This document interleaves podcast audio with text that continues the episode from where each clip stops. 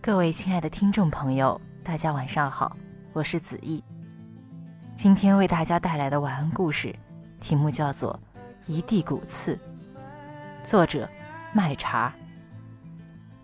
中学时候读爱丽丝·希伯顿的《可爱的骨头》，家人看到以后觉得不能接受这个书名。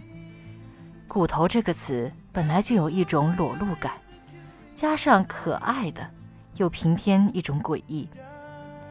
但是其实这本书里的骨头，比喻的是一种不能明说的亲人关系，用骨来做题目，再合适不过。如此说来，我妈妈这边的家族用骨肉、骨血来比喻不甚恰当，最合适的应该是骨刺，同样的血浓于水，但是又刺得人隐隐作痛。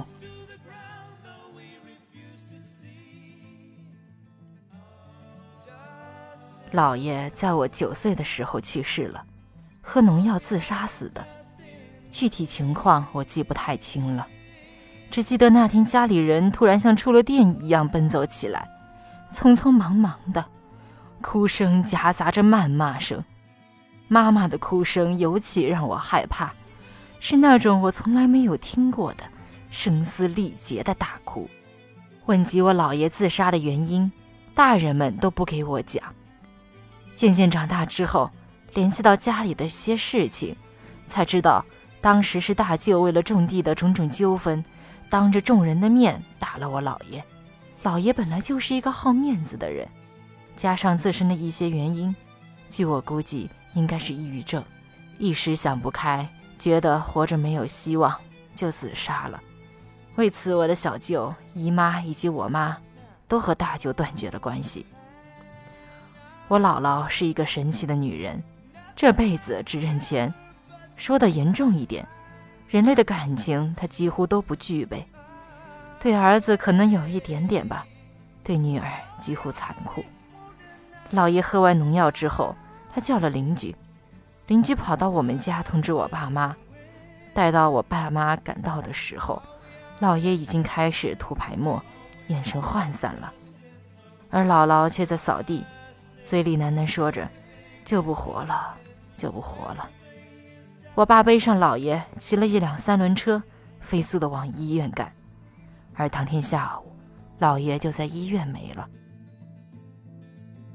老爷的葬礼举行的低调，可能是因为家里人的自责，没有请太多人过来。妈妈执意不让大舅参加葬礼，为此争执了很久。宴席期间，妈妈的眼泪一直没有停过，起身上厕所很久都没有回来。我爸叫大姨去看，妈妈在厕所晕倒了。看，我妈才是哭晕在厕所的鼻祖。姥姥以每年一个的速度生了五个孩子，最大的那个不出月子就夭折了，活下来四个。我妈是老三，有一个哥哥，一个姐姐，还有一个弟弟。至此，家族算是挺强大了。处于我妈那个位置，本来应该是一个幸福的小女生，但是老爷家就像是奇葩过海各显神通，搞得我妈这辈子都没怎么安宁过。大舅娶了个厉害的女人，非常泼辣。舅母生了我大表姐之后，和姥姥姥爷的关系缓和了一些。没想到一天晚上，五岁的表姐发高烧，送到医院后。医生开的药剂过量，表姐当时的表情就不对劲了，开始一个劲儿流口水，咿咿呀呀说不出话，眼神跟着涣散。没人想到，从那之后，表姐的智商就停留在了五岁。后来医院承认造成了一起医疗事故，赔了一笔钱。当然，这笔钱也没有让大舅的一家富裕起来，反而从此过上了鸡犬不宁的生活。舅母一直不能接受表姐变傻了这个事实，谁提到这一点，她都像发疯一样和人争执起来。等到表姐十几岁的时候，她终于死心了，然后开始新一轮折腾，带着表姐把新疆大小城市的医生都看遍了，无果之后，又开始捣鼓神婆和道士。姥姥和姥爷和他们住在一起，被折腾的不行了，几乎天天吵架，裂痕也越来越深。姥爷去世后，妈妈就和大舅断了关系。后来我听说，大舅和舅母又生了个儿子，只是家族聚会的时候，他们一家四口永远不会收到邀请。再次和大舅接触是我上高三的时候，多年不见，大舅母想方设法的联系到了我妈，告诉我妈大舅被检查出胃癌，活不了多久了，在乌鲁木齐的医院躺着，就想见见家人。妈妈冷漠的挂了电话，嘴上说：“这都是报应啊。”说着，眼泪就掉了下来。我是不会去乌鲁木齐看他的。晚饭前，妈妈斩钉截铁地说：“那么远的路，坐车要八个小时，天寒地冻的，车费又贵，这么多年不联系，凭什么让我去看他？”他不停地絮叨着，说话期间摆碗筷的时候都是连碰带摔，碗都快被摔碎了。吃饭期间，他沉默不语。表情却很丰富，我们都知道，他内心正在进行一场丰富的悲情大戏，下一步估计就是掉眼泪了。我爸想了一会儿，给我哥说：“等会儿去汽车站给你妈买一张车票吧。”我妈听了也没有反对，反而收拾碗筷的时候轻柔了许多。当时的我正在准备高考，是学生时代里最忙碌的阶段。读大学的哥哥特意向学校申请延长假期，陪妈妈去乌鲁木齐看望大舅。听说妈妈见到病床上形容枯槁的大舅，哇一声哭出来，很久都说不出话来。可能对于亲人来说，恨就是爱的一部分。那次探望过后，大舅的病情居然有所好转，身体各项指标达到了能出院回家疗养的标准。至此。他也和家族里的亲戚恢复了往来，在交谈中，后来我们才知道，以前嚣张跋扈的舅母，在后来岁月的折磨里，要照顾一个得癌症的丈夫，一个傻女儿，还有一个平时几乎不说话的儿子。或许真的是因果，他继承了老爷的抑郁症。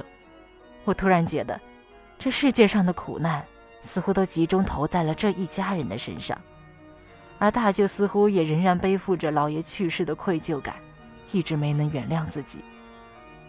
大舅在一年之后去世，去世后，傻表姐找了个瘸子嫁了，那个不怎么说话的表弟也考上了南京的大学。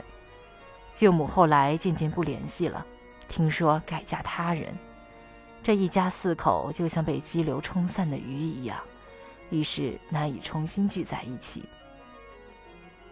而我舅妈和小舅的情况，就会显得有那么一点没事找事儿。他们两家都是以农业为主要经济来源，不同的是，我姨父做的比小舅成功许多，家里的经济状况也好处不少。小舅不服气，使出自己的秘密武器，炫耀两个儿子。姨父毕生的梦想就是姨妈能给他生个儿子，无奈姨妈只给我添了两个表姐。生第三胎时被计生委发现打掉了，于是他两家的模式就是：你有儿子，老子有钱；你有臭钱，也生不出儿子，反反复复，今天闹掰，明天和好。在我看来，这简直是幼儿园级别的掐架模式。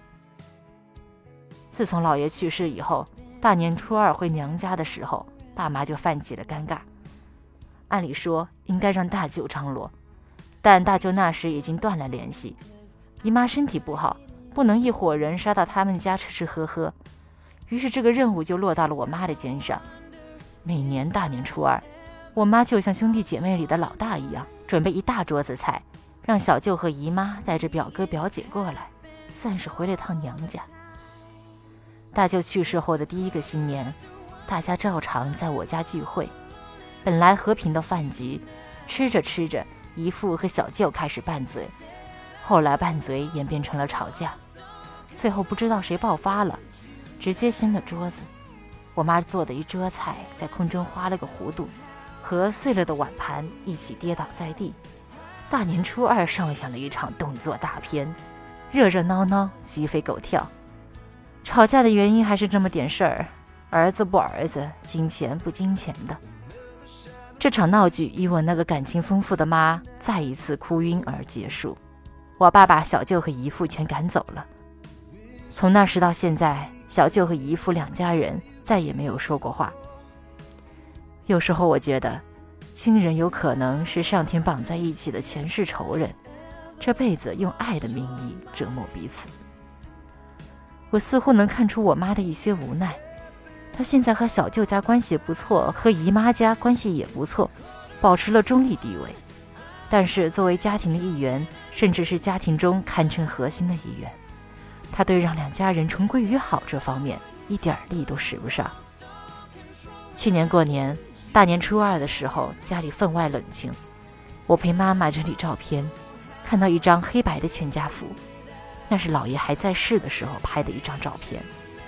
照片里，妈妈坐在姥爷腿上，小舅坐在姥姥腿上，大舅和姨妈站在两旁，大家都冲着镜头傻笑。